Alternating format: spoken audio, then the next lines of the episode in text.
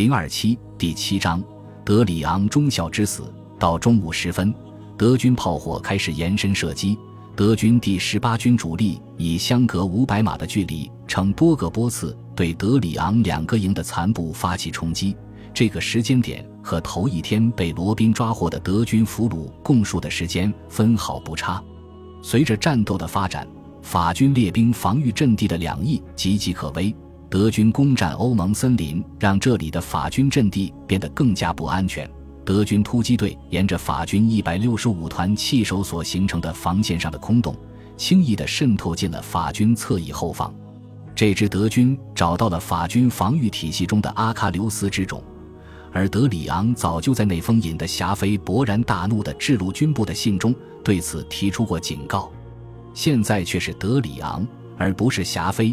要为法军的疏漏付出代价，战争这件事真是没有公平可言。在法军右翼，勃兰登堡第三军跟着各团军乐队以行军队列穿过了一个类似的被法军友邻部队放弃的缺口，迅速攻占维尔森林。这使得黑森军团可以接着向德里昂的后方迂回。从德里昂的指挥所可以清楚地看到。大约有五千名德军从阵地后方发动进攻，法国人接连发射信号弹，召唤七十五毫米野战炮对背后的德军进行覆盖。可是法军的炮火支援杳无音讯，最后还是幸存下来的法军机枪火力勇敢作战，挡住了德军在这一面的进攻。德里昂巧妙设计的防御火力配置，一次又一次把进攻的德军置于交叉火力之下。给予德军重大杀伤。德军发现，在这片满目疮痍的森林里，场面极其混乱，要取得进展远比预想的困难得多。连合排失去了联系，排长又找不到手下各班，各班则到处乱撞，甚至与下一波突击部队发生了交火。很快，德军的进攻部队被分割成了各自为战的小集群。遭到四面八方看不见来源的法军火力杀伤，德军的进攻丧失了锐气。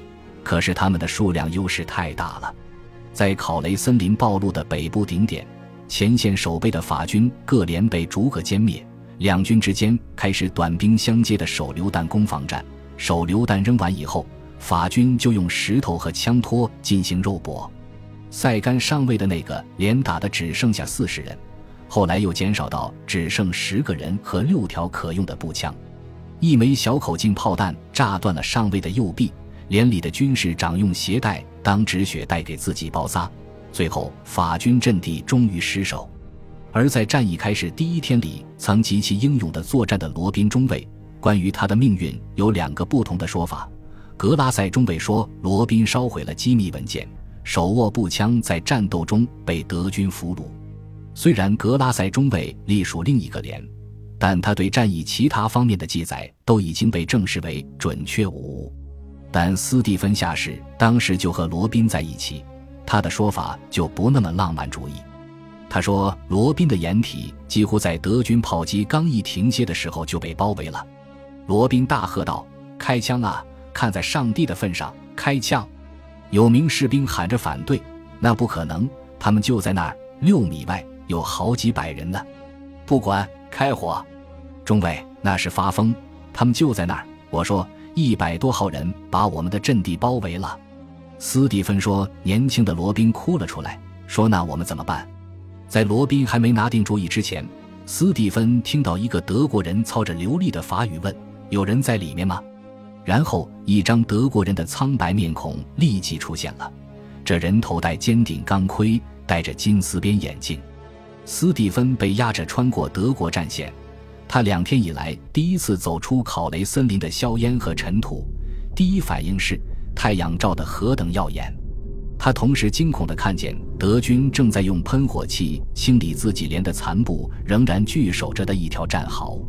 再往德军后方走，他遇到一波又一波开上去的进攻部队，士兵们排着整齐的队列，跟着军官沙哑的口令前进。这些精神抖擞的金发年轻人充满活力，干净利落，一看就知道是德国陆军的精华。他们胡子刮得干干净净，身穿崭新的军装，很多人满不在乎地吸着雪茄。被这样的精锐部队俘虏不算丢人。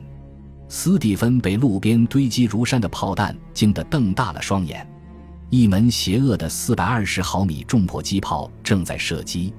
让斯蒂芬感到惊奇的是，一炮打出去后很久，空中的黑点还是清晰可见。后来，一名德军军官询问了斯蒂芬，评论说：“德军向考雷森林打了一万多吨炮弹，居然还有人能活着从那里走出来，这真是一个奇迹。”不过，这个德军军官还说，无论如何，我们也会在星期天之前拿下凡尔登。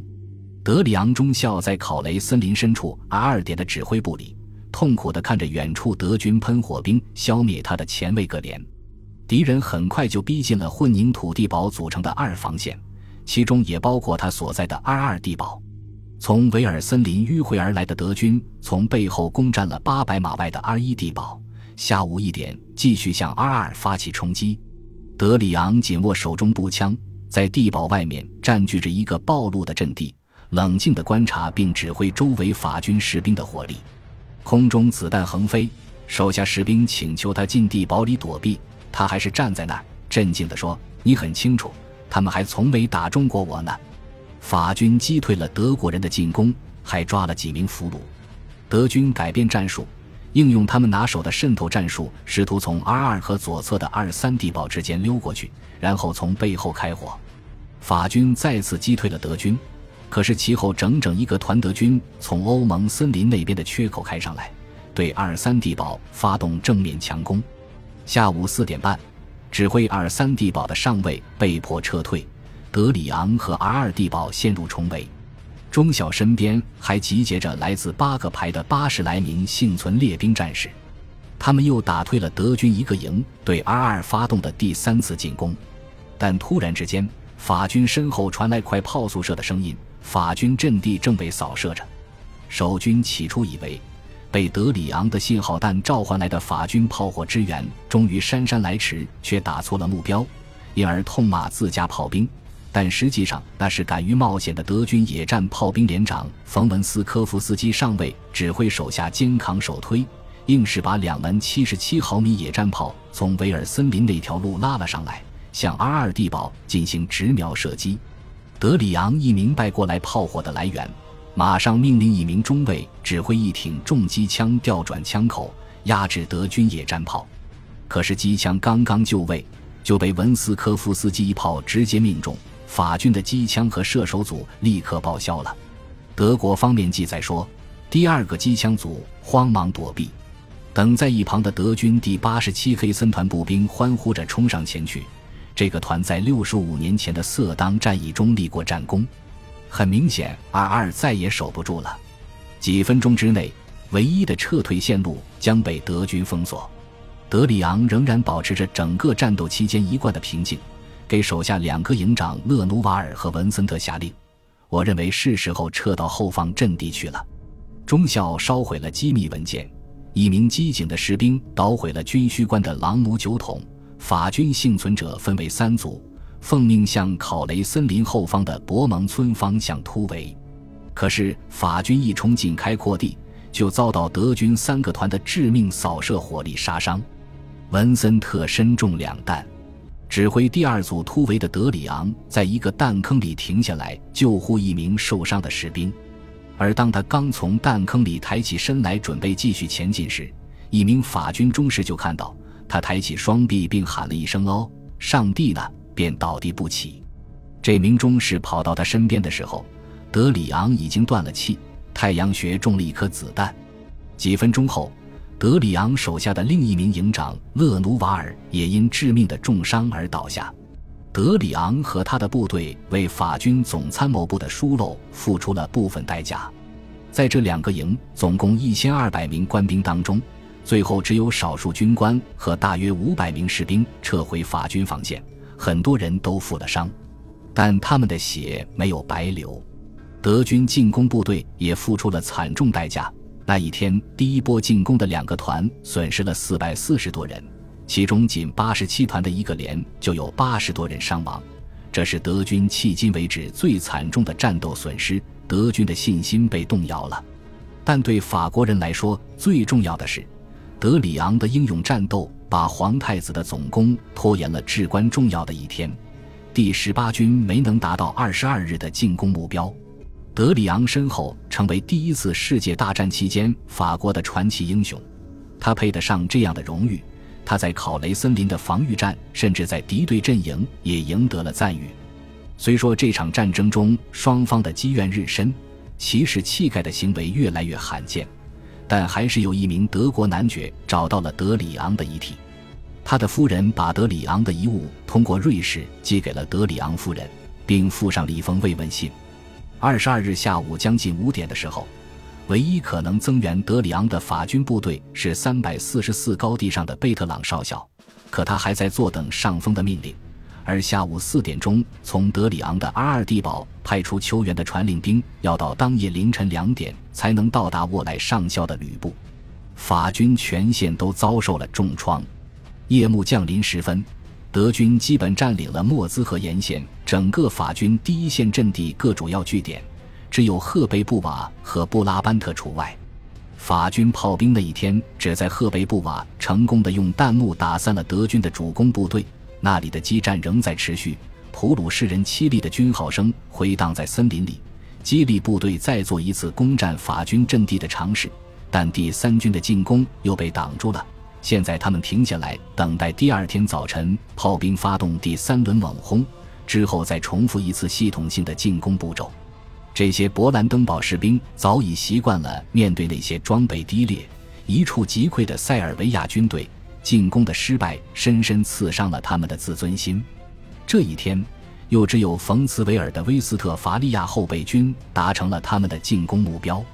德军当天损失两千三百五十人，按照第一次世界大战的标准来说，真的不算太高。可损失的几乎全都是无可替代的精锐突击部队，守军的损失远高于此。按照西线以往的经验来说。本应是攻方的损失大于守方。两天战斗下来，格拉塞上校估计第七十二师只剩下半个列兵连、一百六十五团的两个半营、三百五十一团的一个半营、第四十四守备团的两个半连以上是本师剩下的全部兵力了。法军炮兵和步兵一样损失惨重，他们这一天的行动令人沮丧，跟前线的电话联系早就被切断了。而步兵请求炮火支援的信号弹被淹没在德军炮火腾起的硝烟里，根本看不见。能够突破炮火封锁回到后方的传令兵更是寥寥无几。德军战斗机扫清了法军炮兵所有的观察校舍飞机和气球，因此法军炮兵大部分时间只能满足于向那些过去已经标定的目标盲目射击，对陷入苦战的步兵根本帮不上多少忙。同时，德军的一百五十毫米大炮一个接一个地击毁法军的炮兵阵地。德军观察员注意到，法军的火力正在稳步衰减。那些尚有完马幸存的法军炮兵连开始后撤大炮，可是很多大炮都被丢给了前进中的德军。其中，驻守赫贝布瓦的一名年轻海军炮兵军官的经历很典型。体现了法军炮兵保卫自己一动不变的大炮时所秉持的献身精神。皮耶里下士受命指挥一门长身管一百六十毫米海军炮，在一场大卫和歌利亚式实力悬殊的炮兵队射中，跟十英里开外负责炮击的一门德军三百八十毫米巨炮展开交战。二十一日，一轮四发巨炮炮弹齐射，把皮耶里的大炮从石柱的阵地里直接掀上了半空。可他居然把大炮修好了，使其还能继续战斗，一直发射到德军步兵逼近，才被迫后撤。炮手们炸毁了没用完且搬不走的弹药，在附近另一处战壕重新占领发射阵地。不幸的是，这门一八百七十四型号的老式线膛炮原本是被海军用来作为礼炮的，用的推进药还是黑火药，每次发射升腾起的黑烟就会暴露他们的发射位置。结果他们不得不再次撤退，在混战当中，皮耶里居然还能再打回来，重新占领这门被放弃的大炮。他两次试图炸毁大炮，却都因为引信受潮没有成功。德军步兵已经占领了炮位外战壕的拐角，并正在那里架起重机枪，他居然还是成功的把炮栓卸下来，手下幸存的炮手们用附近战壕里找到的一把尖镐捣毁了炮栓。二十二日夜里，严酷的霜冻再次给筋疲力尽的攻守双方带来了片刻宁静。可是，对于很多在双方战线之间无人地带里躺着动弹不得的伤员来说，这却是真正的雪上加霜。本集播放完毕，感谢您的收听，喜欢请订阅加关注，主页有更多精彩内容。